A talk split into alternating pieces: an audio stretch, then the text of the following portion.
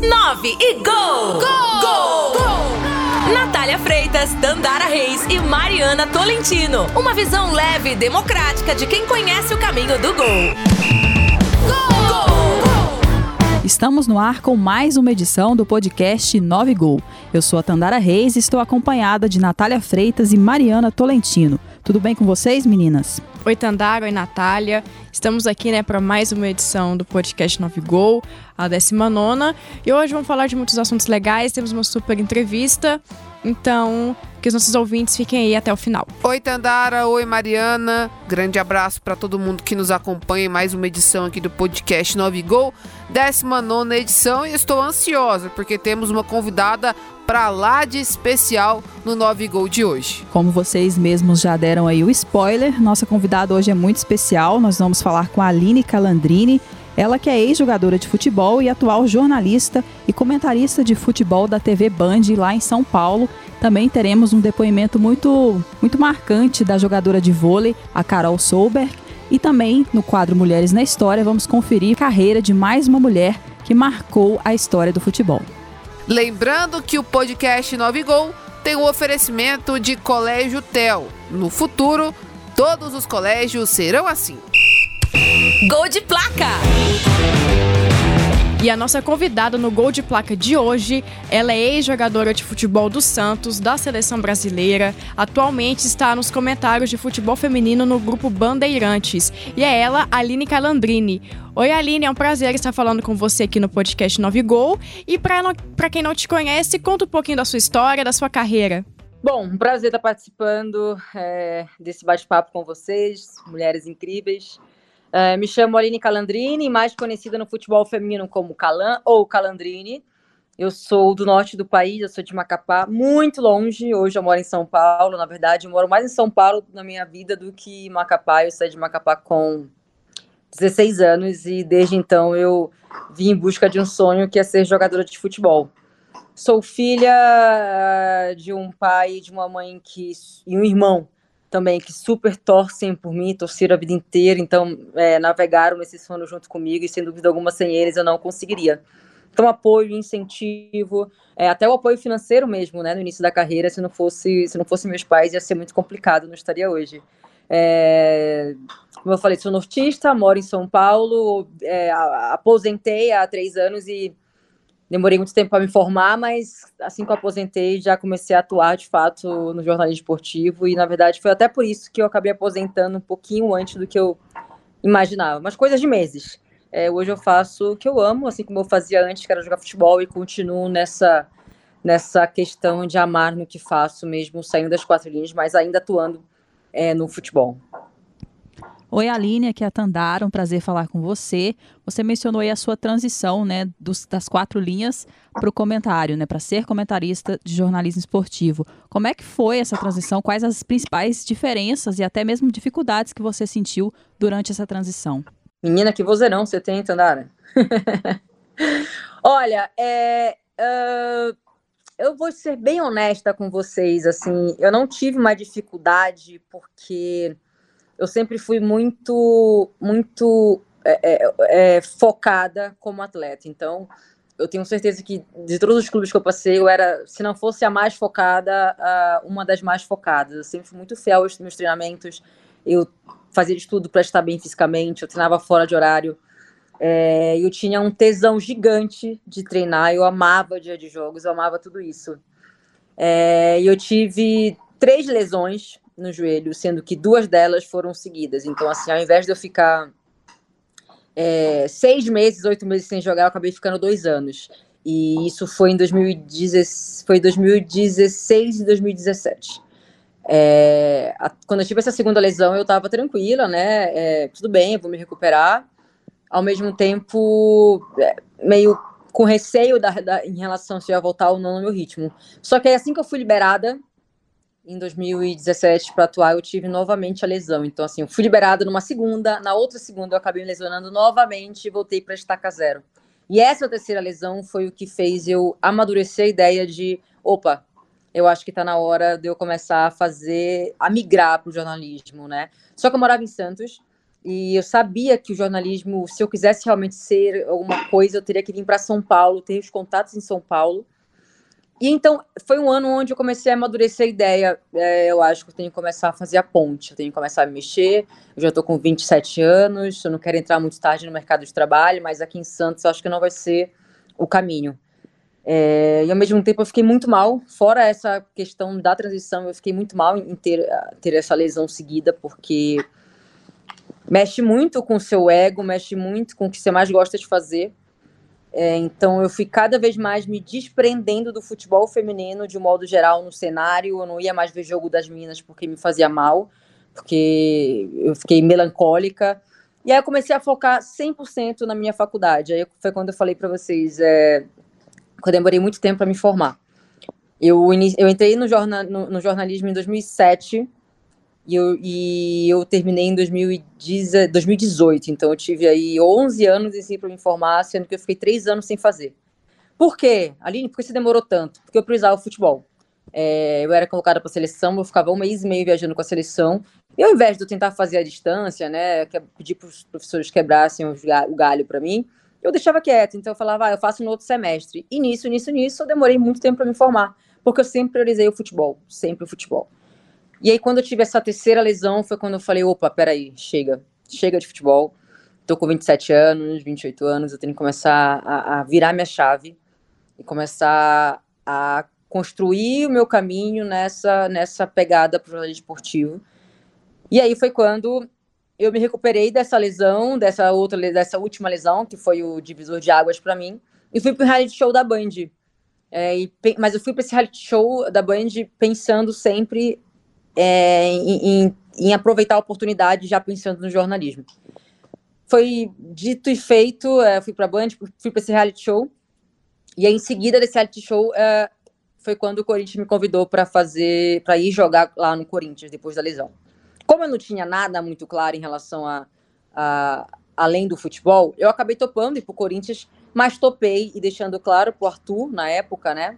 Inclusive era ano de Copa do Mundo masculino, eu deixei claro para ele, falei, Arthur, é, beleza, eu topo, eu tô indo, mas é, eu vou ser muito honesta com você e queria que você me ajudasse. Eu estou indo muito para São Paulo por essa transição. E aí eu me despedi do Santos, a torcida me xingou de tudo quanto é coisa, eu era capitão do time, né? Eu joguei minha vida inteira no Santos e fui pro rival, fui pro Corinthians. Mas eu fui exatamente em busca desse outro sonho. E foi assim que aconteceu, deu certo. Então não foi difícil para mim, porque eu já vinha projetando, já vinha é, matutando o ano inteiro que, tipo, não vai dar mais, não vai dar mais, eu já queria fazer essa transição. Mudando para o jornalismo, eu acho que o que a gente enfrenta no jornalismo é o fato, de, obviamente, eu não vou dizer para vocês que não, mas sermos mulheres, né?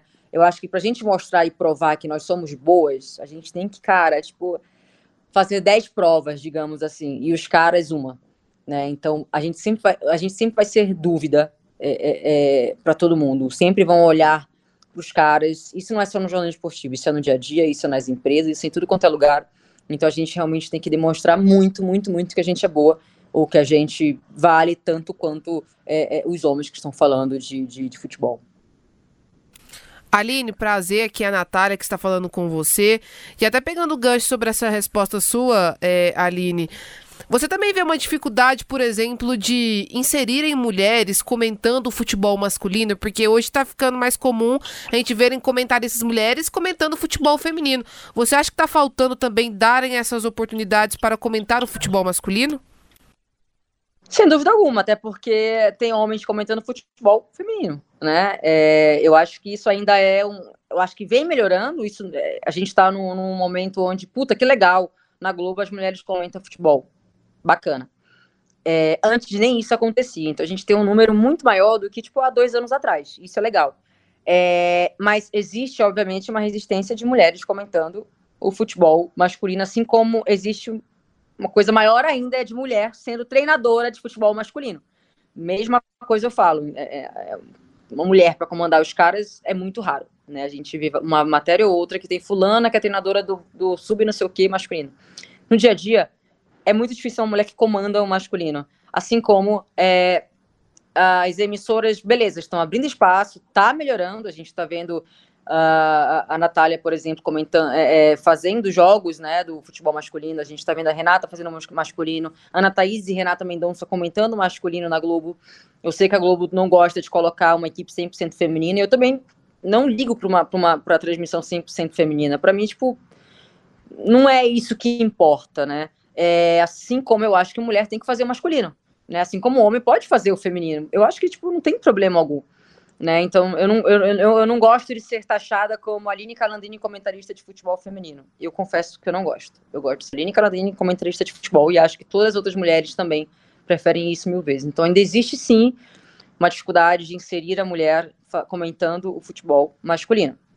Mas vivemos momentos diferentes, né? Porque dois anos atrás isso nem acontecia, né? Nem existia. Só tinha Ana Thaís aí. Hoje é, é, a gente vê uma coisa diferente. Na Band, é, eu sempre fiz o feminino, fiz uma vez o sub-18 da seleção brasileira masculina, e hoje eu faço também dia de sábado, eu comento no Back Band o futebol masculino, participando junto com a Cris Dias ali em alguns momentos. Mas porque um diretor foi lá e falou: eu quero uma mulher falando sobre futebol que, tem, que está acontecendo no mundo. Então foi um diretor que chegou na emissora e falou: olha um, quero que uma mulher comente de fato o que está acontecendo no futebol no mundo, né? Não de outro pessoal que já estava lá dentro. Calan, fala um pouquinho pra gente sobre a sua passagem na seleção brasileira, né?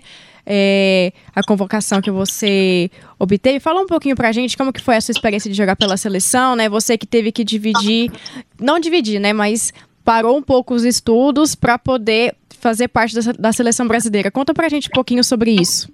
Olha, eu saí de Macapá em 2005 e 2006 eu comecei a jogar pelo Santos, né? Então minha vida mudou assim da água pro vinho. E lembro que na época, vocês não têm noção do, do, do tipo de competição que era, assim, totalmente amadora, longe do que a gente está vendo hoje. Esquece TV, esquece tudo. Esquece roupa, esquece uniforme, bonitinho. Esquece, não é esse mundo. É, a gente foi jogar a Copa Linaf na época. O Santos era o azarão e eu já estava no Santos. E a gente conseguiu ser campeão é, dessa Copa Linaf. Copa Linaf, não, não lembro, mas foi uma competição X aí que foi Águas de Lindóia. E eu me destaquei é, é, pelo Santos. Eu nem jogava bem, tá? Tipo, era meu primeiro ano ali de profissional e era uma zagueira que só dava chutão. E naquela época o técnico era o Jorge Barcelos, da seleção, e aí ele me convocou para a seleção que era pré-pan-americano, pré que era pré-2007 pan-americano, que foi no Brasil. E eu, com 17, 18 anos, né? Nunca tirei para a seleção, ele me, me convocou para uma seleção principal. Então eu acabei trocando a etapa. Eu não fui primeiro para sub-20, fui primeiro para a seleção principal. E essa experiência foi o que fez eu virar minha chave do que é ser atleta, porque eu era gordinha, não tinha a mínima noção de alimentação, de treino, etc e tal. Então eu ficava correndo pós-treino, cara, tipo meia hora, 40 minutos para emagrecer. E eu falei, não, eu não posso ser jogadora de futebol, né? Eu tenho que ser atleta de futebol, não jogadora de futebol. E isso que fez eu virar chave. Então, eu, eu primeiro fui para principal, depois eu fui para sub-20.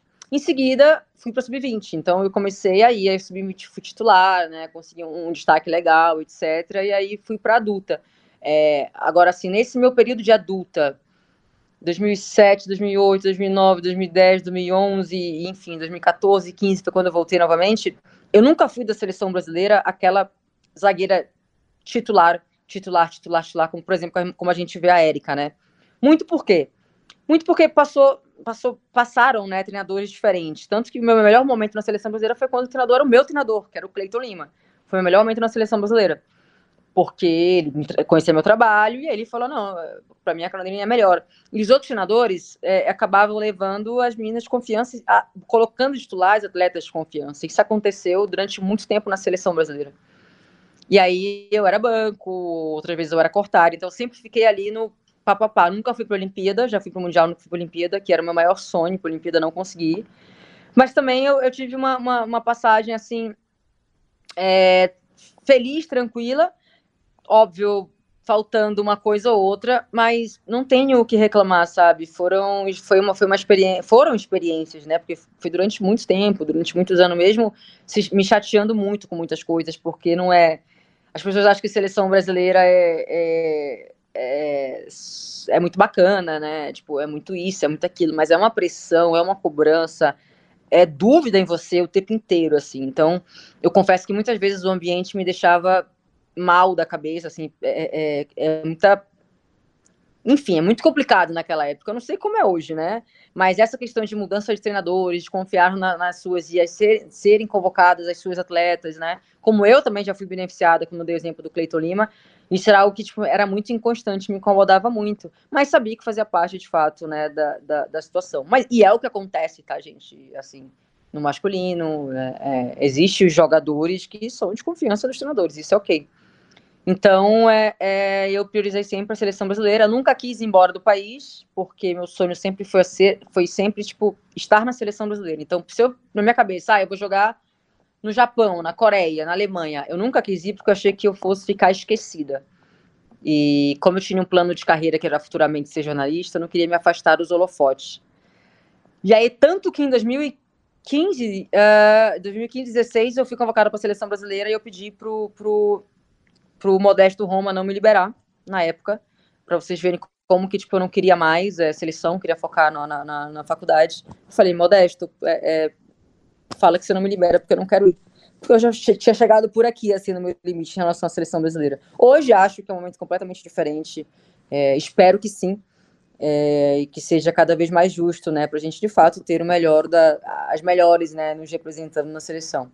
Aline, a gente nos últimos anos tem visto o futebol feminino crescer e ganhar visibilidade aqui no Brasil. Como é que você enxerga é, o cenário atual do futebol feminino no nosso país? Melhor momento, indiscutivelmente. Né? A gente vive um momento de pandemia que isso poderia desacreditar no futebol, em todos os cenários, obviamente. É, mas temos clubes de camisa, é, temos emissoras cobrindo, temos internet transmitindo, temos as redes sociais aí levantando um negócio legal, temos podcasts acontecendo, temos lives acontecendo. É... Momento que, incrivelmente, de dois anos para cá mudou completamente, assim, né? Evoluiu muito. Ainda é o ideal? Não, mas tá a caminho disso, né? E, e importantíssimo. A gente vê as competições sub-16, sub-18 acontecendo e a Sport TV transmitindo. É, todas, todas. A gente transmitiu há um ano passado, a, gente, a Band transmite há um, há um tempão, há dois também. Esse, esse final do ano agora quem pegou foi Sport TV, mas também coisa que nunca aconteceu. Então é, é um cenário onde com certeza quem plantou lá atrás, plantou lá, né? As atletas mais antigas, hoje as mais atuais estão colhendo.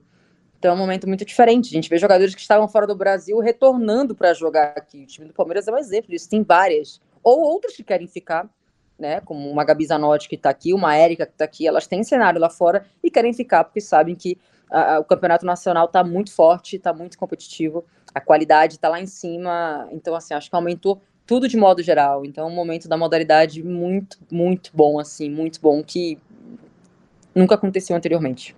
Aline, você é, destacou algumas respostas atrás, né, dessa parte psicológica, né, que porque por conta das lesões você também, né, teve essa questão psicológica e recentemente a gente viu uma entrevista da Edna, a árbitra, que disse que teve depressão depois de um erro grave que ela teve, é, de um erro grave que ela teve num jogo do Campeonato Paulista, que ela chegou a ter depressão. Essa parte psicológica também, como é que vocês fazem, né? Você quando era atleta, como é que você fazia para deixar isso bem, para você conseguir desempenhar bem o seu papel? Na época nada. Na época nada. E eu tô falando de 2000 e 17, que foi o, acho que o pior ano, assim, da minha vida. Tô completamente direcionada por causa do futebol, assim. Foi o pior ano por causa desse, dessa minha terceira lesão, que me deixou desencantada completamente. E na época, nada, nada, nada, nada. Eu chegava na fisioterapia emburrada, e eram dois períodos, né, no Santos, na época eram dois períodos, era de manhã à tarde, assim, intensamente, e à noite eu tinha que ir pra faculdade.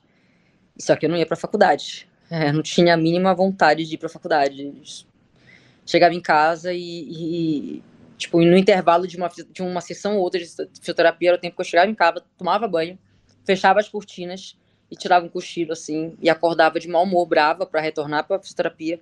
Chegava da fisioterapia em casa, que era hora de ir para faculdade, eu não ia para faculdade, porque eu não tinha mínima vontade, tipo...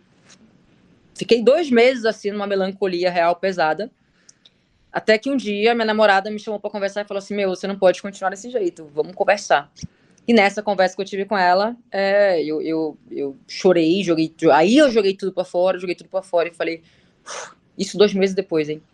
Me permitia chorar, a falar tudo. Falei, beleza, então, o que, que eu vou fazer disso? Eu vou continuar fechando a, a janela de casa, né? Fechar as cortinas, ficar chorando, não, não, não olhar futuramente. O que eu vou fazer disso?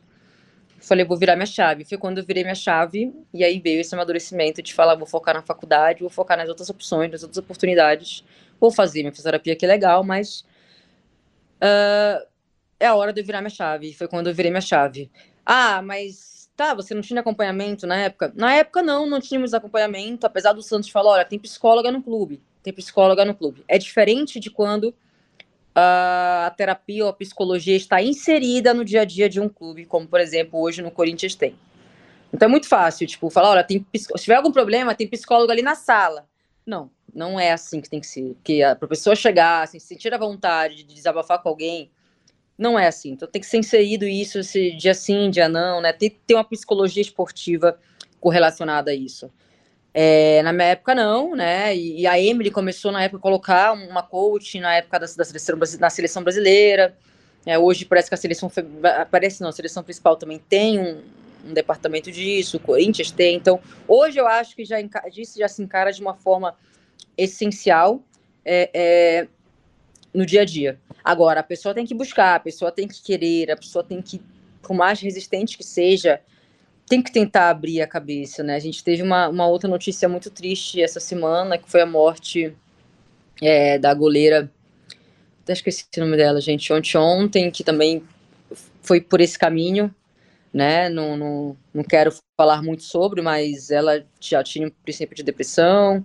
Carol Aquino, a Carol Aquino. E, infelizmente, a nossa semana do futebol feminino começou mal, né? Então, a, a, a, saúde mental é extremamente importante. É, a gente teve exemplos nas Olimpíadas agora da Simone Biles, gente, né? Da tenista também, que é a melhor do mundo. Então, é, é, é muito, é muito, é, é, tudo muito, é tudo muito disfarçado, né? Tudo muito disfarçado. Por isso que eu falo, né? É, é a seleção brasileira para mim era uma época que tipo eu não queria mais ir, não queria mais ir porque tipo falar meu não dá, é muita coisa, muita coisa, muita coisa, muita coisa. E nada vai andar bem se tiver desalinhado a nossa cabeça, infelizmente. Aline, eu queria saber a sua opinião sobre essa obrigatoriedade que os times masculinos da Série A têm de ter uma equipe feminina para poder participar das competições é, continentais aqui, né, da Libertadores, da Sul-Americana. Eu queria saber a sua opinião sobre isso, né? É, você acha que é certo essa obrigatoriedade? É necessário. É necessário. Eu lembro quando isso aconteceu, eu falei, gente, mas obrigar e tudo é necessária, porque senão, uh, senão, vai, senão vai acontecer o que acontece na sociedade. A mulher sempre ser esquecida, ser deixada para trás, ou tendo que ficar lutando, lutando, lutando, sendo resistência, resistência, resistência. É, foi uma atitude necessária, de fato, né, que a Comebol teve, e sem dúvida alguma, se não tivesse essa obrigatoriedade, a gente não estaria hoje vivendo o momento que a gente está vivendo da modalidade. Bom, Aline, eu queria que você falasse agora um pouquinho é, sobre os seus objetivos na carreira, né? Você sempre projetou essa carreira no jornalismo esportivo e agora que você abandonou de vez as quatro linhas e está seguindo nessa carreira, quais são os seus objetivos para o futuro? Meu objetivo no futuro é crescer na emissora que eu tô, ou em outra, enfim, mas estou bem feliz na Band, mas é crescer, é ganhar espaço. É... Hoje eu faço futebol feminino, hoje eu faço back band dia de sábado, dividindo o palco com a Cris Dias. É... e quero fazer cada vez mais coisas, né? E quero falar de futebol. Quero falar de futebol independente do gênero, masculino ou feminino, e estudar cada vez mais né, a, a, a tática de um jogo, né, estudar cada vez mais a técnica de jogo, mas ao mesmo tempo estudar cada vez mais também, vivenciar e lidar né, com as coisas cada vez mais naturais né, que acontecem na TV. E que a gente possa, obviamente, servir de inspiração né, para outras mulheres que queiram é, esse espaço, sabe? A gente fala muito sobre essa questão da mulher no esporte, na mulher no, da mulher no futebol, né? Mas mesmo assim ainda é segregado. É, não temos mulheres pretas no mesmo número que mulheres brancas estão na TV, né? E então assim, mesmo assim, ainda tem gente lá que ainda é mais difícil ainda, né? É muito fácil a gente olhar as mulheres brancas falando de futebol. Pretas, a gente não tem muitos exemplos. Não tem. É, porque ainda existe essa discriminação. Então, cara, que as mulheres, e é independente de cor, independente de. Meu, independente de qualquer coisa, é, é, se, seja realmente valorizada de fato né, com a sua qualidade e de igual para igual, igual para igual, não apenas as brancas, né? Então acho que é uma luta assim que a gente tem, não só da mulher no esporte, mas também, né, de todas as cores da, da mulher inserida no esporte, de qualquer tipo de, de, de religião, de cor, de etnia, enfim. Você comentou em uma das suas respostas que não se importa muito de uma, ter uma transmissão inteira é, só de mulheres, né? É, mas que sim, elas participando, elas tendo espaço. Mas na Band, nós temos, vocês têm, né, uma transmissão só com mulheres quando vão falar de futebol feminino, né, o Brasileirão Feminino. Que é você, a Isabelle Moraes, que inclusive já participou aqui do nosso podcast, e também da Milene Rodrigues. É, como que é essa relação de vocês nos bastidores, que a gente vê aqui uma transmissão bem leve, né, bem, bem sincera de vocês, vocês brincam muito, né? Como que é essa, essa interação de vocês? E aí já é diferente, sabe? Porque a chegada da Milene e da Isa foi um divisor de água também nas transmissões, né? Eu tô na Band há três anos e eu sempre fiz com homens. Eu sempre fiz os comentários e os narradores sempre foram homens. Mas sempre tinha alguma coisa que faltava. Alguma coisa não, sempre tinha uma coisa ou outra que deixava a desejar e tal, tal, tal, tal. Então a chegada da Milene, é, é, que é uma, uma, uma, uma mulher simpática, né? Que traz também um público, um público diferente é, e, da, e da Isa, que tem total conhecimento da modalidade, estuda a modalidade, foi um divisor de águas, né? E aí, assim, ah, mas você fala que você não é a favor. Eu não tô falando que eu não sou a favor de, 100, de mulheres, de, de uma transmissão 100% feminina. Agora, a minha transmissão 100% feminina é uma transmissão que, putz, beleza, que dá conta do recado. Eu acho que, que cada uma tem sua característica ali, né, de passar isso pro público. É, mas não dá brecha, dá conta do recado. Se não desse, se não se deixasse desejar alguma coisa, putz, triste, né? Eu acho que aí é uma coisa ruim. Agora, se entra um homem, né, que faz ali a transmissão e também dá conta do recado, perfeito, sabe? Tipo, é isso que eu tô querendo dizer. Assim como se entrar, se eu entrar, por exemplo, a Milene entrar numa transmissão de um alemão na Band e ela der conta do recado, perfeito. Eu acho que isso que é importante, entendeu? É, eu acho que a gente faz uma transmissão realmente leve, né, de um jeito é, entretenimento ao mesmo tempo sério, muito pela característica de cada uma que cada uma tem, né?